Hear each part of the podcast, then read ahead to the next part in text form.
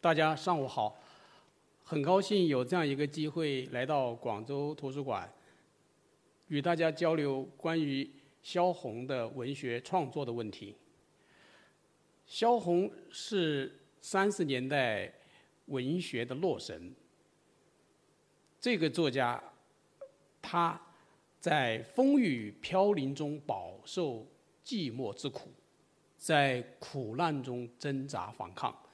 凭借女性纤细敏锐的艺术感悟力，运用越轨的笔致，创作了百万字的文学作品。这些文学作品呢，在文学史上具有非常重要的价值。但是呢，萧红很长时间一直是没有受到重视，特别是他的这些文学作品的。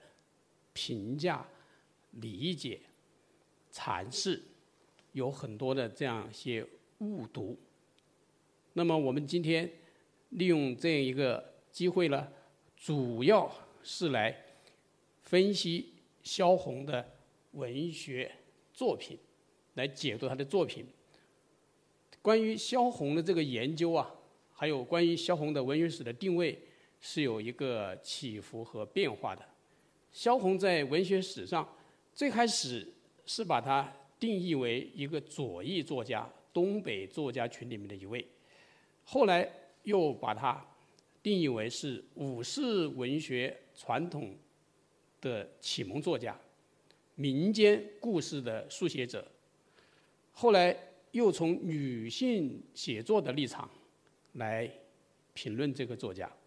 所以在不同的历史语境下，在不同的时期，对于这个作家的评论呢，是有不同的看法的。那么我们今天呢，试图啊，对于萧红的作品呢，做一些新的解读。首先，我介绍一下关于萧红的这个研究情况。我这里呢，归结为两点。第一点就是。关于萧红的这一个评论，目前主要是关注他的人本的问题，就是他的生平经历、他的情感，甚至他的隐私。人本大于文本的研究，当然对于萧红的文学创作的研究也有，但是相对而言呢，就是人本大于文本。我统计了一下。目前关于萧红的生平传记的论著啊，有六十九种。从最早的骆宾基的《萧红传》，一直到美国学者戈浩文的啊萧红的传记，以及最近的啊很多学者所写的萧红的传记啊，像金宏珍的《萧红全传》等等。那么有六十九种之多，啊，但是关于萧红的具体的文学创作的专门的研究的论著，相对而言就比较少，啊，这是第一个看法。第二个看法呢，就是关于萧红的人本也好，文本也好，这样一些研究啊，有很多的。误读，简单的说，我认为不是很到位，啊。那么鲁迅对于萧红有一个非常重要的、非常精准的一个论述，就说萧红的作品呢是女性的细致的观察，还有越轨的笔致，特别是他这个越轨的笔致，到底是指什么样的？含义，萧红的的作品审美方式，啊，他的叙事，甚至他的语言、他的文体，有他的特点。那么这个具体体现在与众不同的、越出常范常规的，啊，所谓的越轨的笔致，越出原来的规范常规的，这个到底体现在哪个方面？现在。评论界还是语焉不详的，所以关于萧红的这一个研究，我认为啊，就是他的人本大于文本，甚至消费他的隐私。另外呢，就是他的文学史定位，还有对他作品的理解存在一些偏差和误读。所以我们今天这个时间呢，啊，主要是来讨论他的文学作品，同时呢，试图来走进萧红，这是我们的一个想法。那么萧红的他的这个影响力，他的关注度，应该来说是很高的。前几年，二零幺四年有一部非常有名的电影啊，就是许鞍华导演的，叫做《黄金时代》。那么这个电影呢，啊，我觉得在很多方面呢，对于萧红是有一些误读的。就是这个电影的名称叫《黄金时代》，它是取自于萧红在一九三六年去日本看望自己的弟弟，然后给萧军写了一封信，在那封信里面，萧红啊，他就讲到了这个啊黄金时代啊。但是萧红的原话是什么说的呢？他说：“忽然像有警钟似的来到我的心上，这不就是我的黄金时代吗？此刻。”自由和舒适，平静和安闲，经济一点也不压迫，这真是黄金时代。确实，萧红在给萧军的信里面认为这个时代是所谓的黄金时代，但是后面还有一句非常重要的话，导演没有关注到，或者说有些是断章取义的。后面有哪句话？就是说是这。真是黄金时代，只不过是在笼子中度过的。显然，他对这个黄金时代是反讽的。啊，说这难道是我们啊所谓理想的那个时代吗？追求自己的啊自由也好，爱情也好，理想也好，显然是不得的，是不可能实现的。这个时代实际上是一个。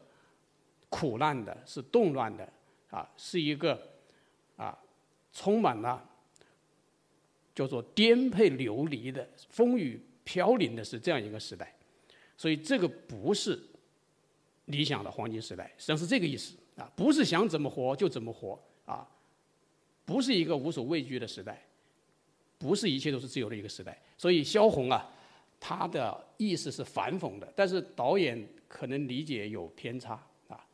所以我举这个电影，就是说关于萧红的他的作品的理解，啊，他的文学思想的理解阐释，啊，还是有很多的这一个误读的。那么我们下面呢，啊，就从鲁迅对于萧红的评价，就是越轨的笔致，从这句话出发，我想从三个方面来谈一下。我对于萧红作品的一些看法，那么萧红的作品的看法呢？我这里从三个方面来进行阐释。第一个啊，就是他的女性写作、女性意识，这是第一点。第二个呢，就是他的民间立场。第三个啊，就是他的直觉本能写作啊。我想从这三个方面来。谈一下萧红的创作，他的越轨的笔致具体体现在哪个方面？那么具体的作品呢？我主要是来讲他的《小城三月》，特别是《生死场》《呼兰河传》《马伯乐》等这几部作品啊。但是重点主要的是来讲《生死场》这部作品，因为这个作品呃阐释分析。还是不够的。关注《呼兰河传》、讨论《呼兰河传》的这样的学者、这样的论著、这样的成果很多，但是相反，对于生死场的评价还是不够的啊。所以我今天会讲这样的四五部作品，但是重点是讲生死场这部作品。首先，我们讲第一个问题啊，就是萧红的小说啊，它的。女性意识，那么我们讲这个作品，就是萧红的作品呢，她确实有很多的啊写到这个女性的这一个人物形象、女性形象，还有女性的这种生命体验、女性的意识等等啊，像他的《弃儿》一九三三年的啊《王二嫂之死》，还有《生死场》，还有《呼兰河传》，都写到了这个女性她的生育问题啊。等等。那么我们讲，并不是说写到了女性的形象，写到了女性的生活，和一些场景这样的作品，我们认为就称为叫做女性写作。我想不是这样的，就是说这个作品写到了女性形象、女性的生活，但是更重要的是，它要体现和反映女性的意识和女性的生命体验。然后，女性的意识和体验在这个作品里面呈现出她所独特的审美方式。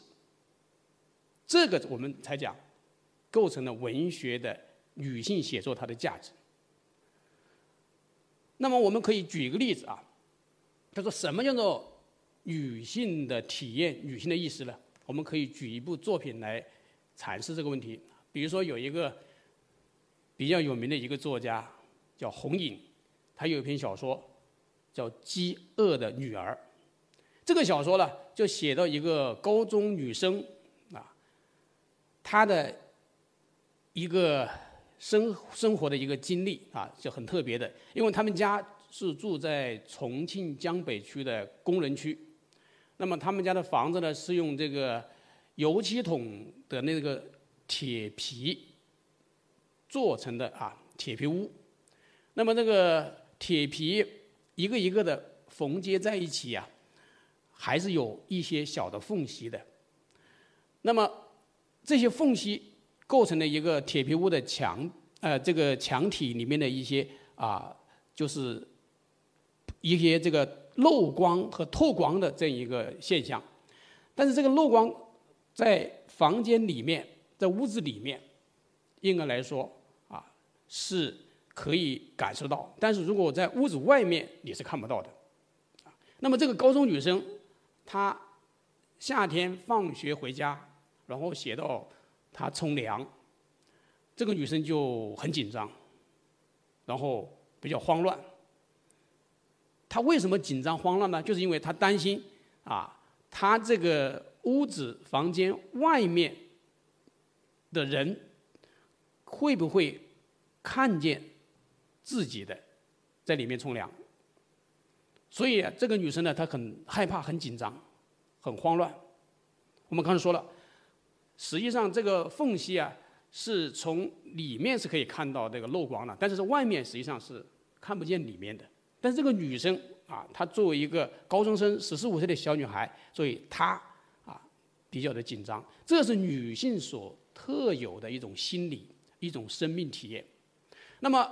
小说家写出这样的一种体验，这样一种场景，我们觉得他很有女性写作的立场，很有价值。它体现女性写作的立场很有价值。那么，如果一个读者忽视了这一点，他不是从女性写作的立场来看这个作家的写这些部分的话，他会觉得这个写的很可笑，甚至写的毫无价值。但是我如果我们从女性写作立场来看，这个写作、这个发现、这个表达是很有价值的，因为它揭示出了女性所独特的生命体验，所以我们说这才是叫做女性写作。那么我们讲萧红的《生死场》这个小说里面呢，它所体现的女性意识在哪个方面呢？不仅仅是写到了啊，刚才说了，呃，人物形象，比如说麻面婆啊、王婆。月英、金枝等等这样一些女性，写了他们的生活、他们的经历啊，他们的苦难，不仅仅是写到这一点，更重要的是，这个小说它体现了女性的意识和女性的生命体验是体现在什么？就是它的叙事的时间和空间很特别。克里斯蒂瓦《女性的时间》这本著作里面。他提出这样一个非常重要的命题。他说，女性的时空观和男性是不一样的。女性对于空间的意识比较强，而时间意识相对的比较的模糊。那么，根据克里斯蒂瓦的这一个论述，男性作家他的小说一般来说，他有一个中心事件或者是中心人物来贯穿全篇，然后他的时间是线性的，时间意识非常强。而女性作家相对而言，他的小说里面呢，可能是空间意识比较突出，而时间意识模糊。他甚至是没有一个中心的事件和中心的人物来贯穿全篇。那么，我们按照克里斯蒂娃的这一个命题来看《生死场》这个小说，我们就发现，萧红这个小说里面呢，它就是时间几乎是停止的，而它的叙述是流动的，一个场景一个场景，这个场景和场景之间甚至是没有逻辑关系的。那么，它的这一个叙事的特点，就体现了女性的意识和女性的生命体验。刚才说的就是它的时间和空间的意识，就是时间意识比较模糊，而空间意识比较强。那么，在这个小说里面，在生死场里面，就体现了我就讲非常深刻的、非常独到的这种女性意识。这是我们讲生死场里面的，呃，写的这个女性意识的问题啊。那么我们实际上可以回忆一下，就是女性的空间和时间的意识啊，和儿童实际上是有接近的、有相似之处的啊。我们可以回忆一下自己儿童时期的这个经历。我们小时候上小学，一定会感觉到一天都很漫长。一学期好像还没有结束，啊，所以这个时间呢，好像是啊，感觉到这个很长，啊，然后现在我们成年以后，我们会发现一年很快就过去了，啊，一晃啊就要马上要啊，又要过新的一年了，所以这一种时间的感觉，在儿童时期和我们在成年时期这两种时间意识是。差别非常大的，啊，实际上物理的时间是一样的，但是我们的时间、心理的时间、我们的生命的时间、我们的感受到的这个时间，实际上是有很大的差别的。那我们举这个例子是想说明说，女性啊，她的这一个时间意识啊，就和儿童时期的我们这种生命体验、儿童时期的一时间意识是有相似或者接近的地方的。所以我们读了这个《生死场》这个小说以后，啊，几乎感受不到它的这种时间啊，它的这样一个流动，啊，季节的轮换，时间流动不明显。小说在第十章写到了这个十年以后，啊，它会有一个铺垫和转换。这个铺垫和转换是是一个过渡，啊，他就交代一下就可以了。所以他没有具体来写这一个。时间齿轮的运转，季节的更替，它没有这样一个时序的一个变化啊。它如果有，它就是很突然，然后简约的交代，一句两句交代就完了。所以他的这个写法呢，我觉得是非常啊强的这一个女性所独有的这样一个时空意识啊。这是我们讲的女性的意识的一个非常重要的一个方面啊。那么。我们呃讲的这一个萧红的这个小说里面的，有一些非常重要的一些啊场景或者是一些细节，我们读了以后呢，啊会感受到不是很容易按照常规的文学审美方式来理解啊，比如说在这个小说里面，他写到啊。就是金枝因为和陈烨两个恋爱，然后偷吃了禁果，金枝就怀孕了。但是金枝的妈实际上不知道女儿怀孕了。金枝啊，怀孕以后呢，就偷吃青柿子。这个青柿子，啊，我们不要理解为它是那个柿饼那个柿子啊，一个木加一个城市的市，不是那个柿子。它那个字是那个柿，但是他讲这个青柿子啊，实际上就是西红柿，啊，就是没有成熟的西红柿。啊，我特意查了一下，西红柿。在我们国家是大江南北都可以种植，啊，但是那个柿饼的那个柿子，那个柿子啊，实际上在东北它是一般是不种这个柿子树的，啊，这是第一个啊。第二个就是说，西红柿是明朝中叶才从那个南美引进到中国。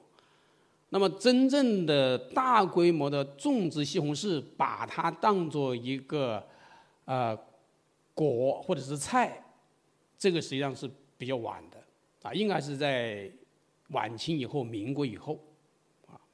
那么当时种植西红柿不多啊，因为西红柿长期以来是当做一个植物来观赏，不是当做一个水果或者一个蔬菜来呃来对待的。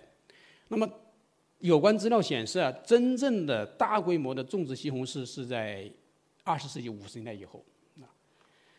那么这个小说写于二十世纪三十年代啊。那么当时啊，这个西红柿种植是有，但是呢不多，而且西红柿还比较的珍贵，所以那个金枝去偷吃西红柿，没有成熟的西红柿青柿子。啊，他的母亲呢发现以后就比较生气，然后呢就打女儿，啊，用脚就踢金枝的下身。小说写道，母亲一向是这样的，很爱护女儿，可是当女儿败坏了菜窠，就是偷吃了这个青柿子，母亲就要爱护菜窠了。农家无论是菜窠或者是一株茅草，也要超过人的价值。小说这样来写，我们在读的时候呢，就感的感觉到这个地方啊，好像按照常规的理解是读不过去的，是比较困惑的。